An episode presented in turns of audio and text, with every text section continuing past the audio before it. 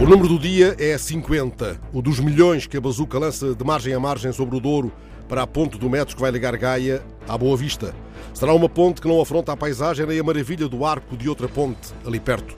Mas o número do dia podia ser 10 e seria então o número dos 10 pessegueiros plantados ontem por jardineiros contratados pela Câmara de Lisboa no Parque Florestal de Monsanto, lá onde vai nascer um pomar, ao lado de hortas urbanas, conta esta manhã o JN, serão os reclusos das prisões de Lisboa a plantar limoeiros, figueiras, amendoeiras, tangerineiras.